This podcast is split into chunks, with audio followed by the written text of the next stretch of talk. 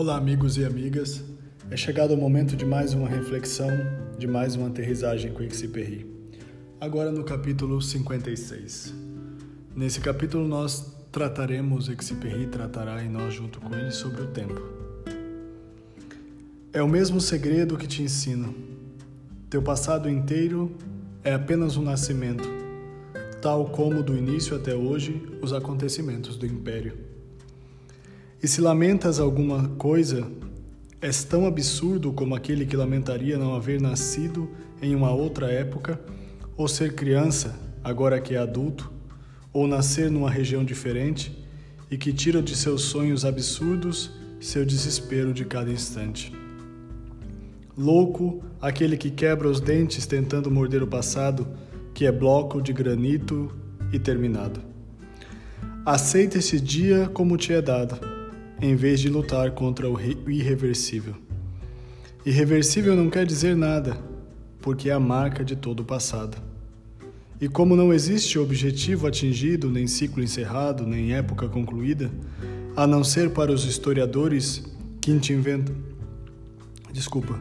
A não ser para os, os historiadores que te inventarão essas divisões, como poderia saber o que lamentar dos esforços que não atingiram o objetivo e que nunca atingirão? Só que o sentido das coisas não resiste, não reside na reserva feita e que é consumida pelos sedentários, e sim no calor da transformação, da marcha ou do desejo. E aquele que acaba de ser abatido e ainda sob o calcanhar do vencedor se recompõe, acho mais vitorioso na atitude do que o outro que desfruta sua vitória de ontem, como um sedentário desfruta suas provisões e já se encaminha para a morte. Então me dirás: para onde devo ir? Já que os fins não têm significado? E te respondo com esse grande segredo que se esconde sobre palavras vulgares e simples e que a sabedoria me ensinou pouco a pouco ao longo da vida. Preparar o futuro é alicerçar o presente. Só se desgastam na utopia e nos preparativos e nos sonhos aqueles que perseguem imagens longínquas frutos da sua invenção. A única invenção verdadeira é decifrar o presente em seus aspectos incoerentes e a sua linguagem contraditória. Mas, se te deixas levar pelas bagatelas que são teus sonhos vazios sobre o futuro, és como aquele que acredita que pode inventar sua coluna e construir novos templos com a liberdade de sua pena. Como encontraria ele o inimigo, e não encontrando o inimigo, quem o poderia fundamentar? Contra o que modelaria sua coluna? A coluna se fundamenta através de gerações pelo desgastes de vida. Mesmo que fosse apenas uma forma, não as inventa. Vais polindo-a através do desgaste. E assim nascem as grandes obras e os grandes impérios. O presente é a única coisa que é importante. O presente é a única coisa importante a pôr em ordem. Para que discutir uma herança? O futuro não tem o perver, e sim o permitir. Saiba, portanto, que toda criação verdadeira não é pré-julgamento do futuro, perseguição de quimera e utopia, mas um rosto novo lido no presente que é reserva de materiais a granel, recebidos como herança, e que não se trata de te alegrar nem de te queixar, pois tal como tu, simplesmente existem por ter nascido.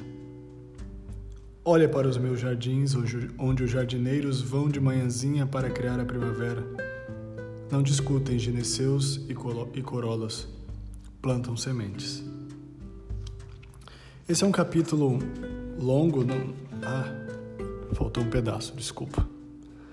Portanto, nunca escute aquele, aqueles que querem te servir te aconselhando a renunciar a alguma de tuas aparições. Tu conheces a tua vocação, pois ela faz pressão sobre ti.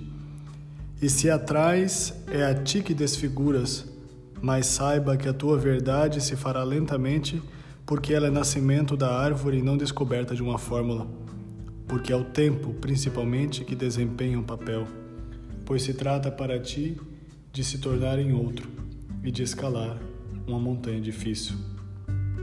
Porque o novo ser, que é a unidade libertada da confusão das coisas, não se impõe a ti como solução de enigma, mas como apaziguamento dos conflitos e cura dos ferimentos.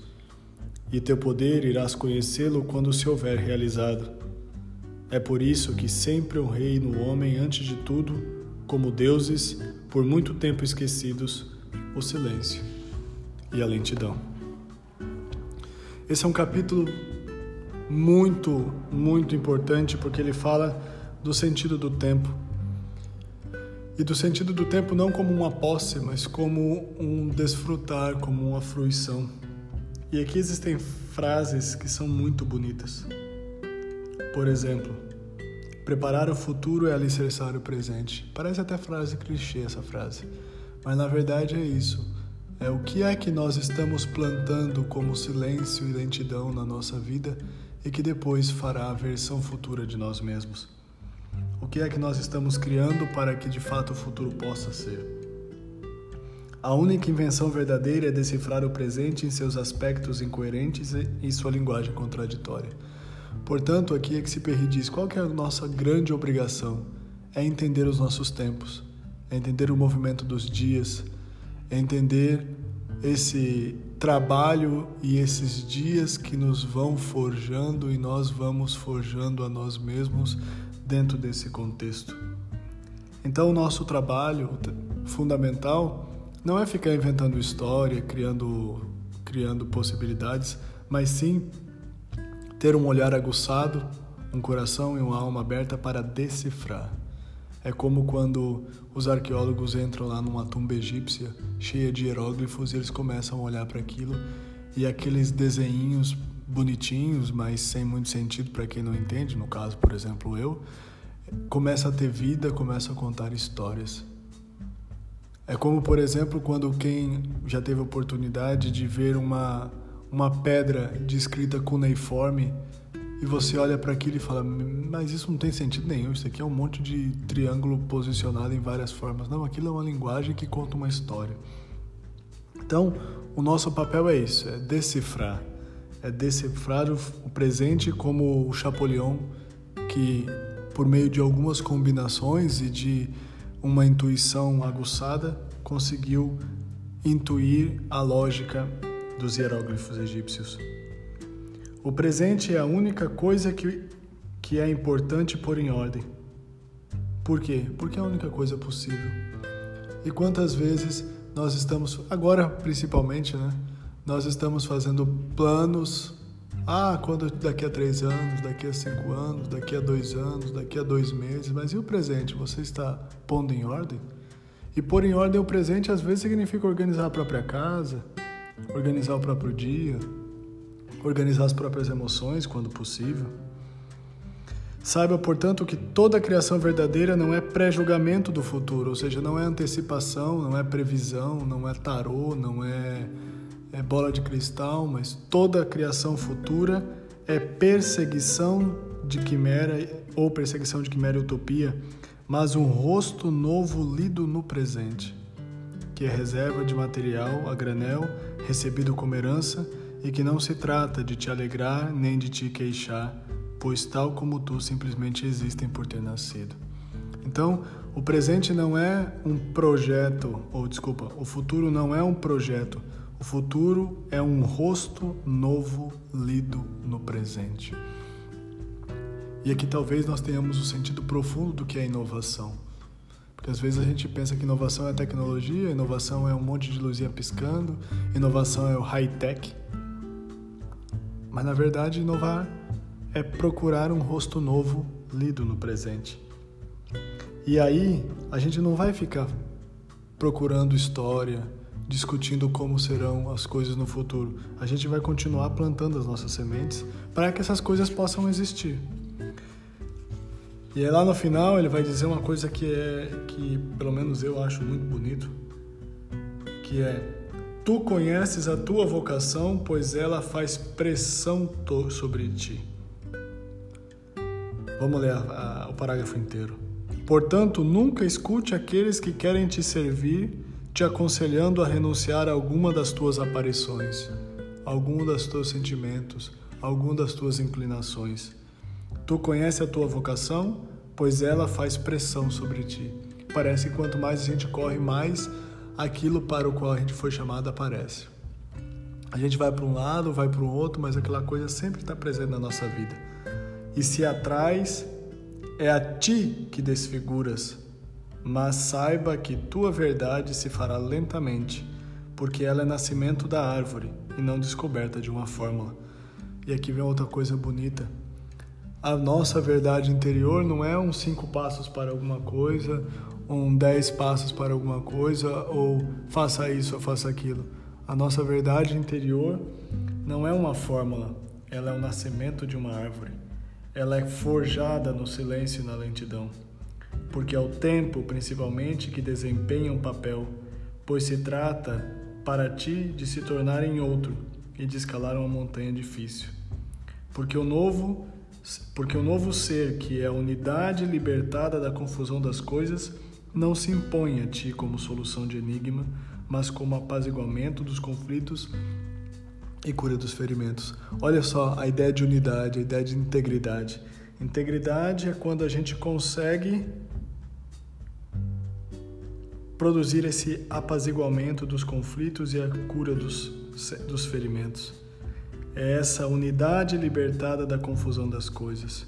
Ou seja, é quando a gente transfigura o nosso olhar, quando a gente vira sábio, quando a gente de fato supera a angústia, quando a gente olha para o mundo e percebe que as coisas estão conectadas, as coisas têm uma ordem implicada e que aquilo que parece caótico no, num plano mais próximo, num plano mais mais, com, mais, diria eu, concreto, quando você começa a alcançar níveis mais elaborados, aquilo que algumas tradições vão chamar de níveis sutis, isso se torna mais integrado, mais uno.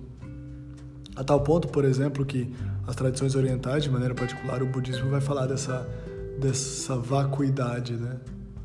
O vazio é a forma e a forma é vazia. O vazio é a forma e a forma é o vazio. Ou seja, as coisas não não há contradição entre as coisas. O contradição, na verdade, é um exercício dessa mente analítica que precisa viver sob contraste. Mas quando a gente começa a aprofundar o nosso olhar, a gente percebe uma harmonia, uma integralidade profunda, que às vezes é emudecida por tantos barulhos. Por isso que talvez o Exupéry diga que a grande descoberta esquecida da vida é que viver é um processo de silêncio e de lentidão que nós de fato redescobramos esses princípios, esses fundamentos e que nós de fato criemos espaços para que no silêncio e na lentidão a nossa vida vá se robustecendo e não seja fruto ou procura de uma fórmula ou procura de um enigma, mas seja esse processo lento, gradativo e silencioso de transformação e de metamorfose da semente em árvore, da semente em vida. Se você acha importante esse tipo de diálogo e quer compartilhar com outras pessoas, por favor, o faça. O nosso espaço é um espaço de diálogo e de reflexão que quer cada vez mais ajudar quem escolhe ser ajudado. Vem dialogar.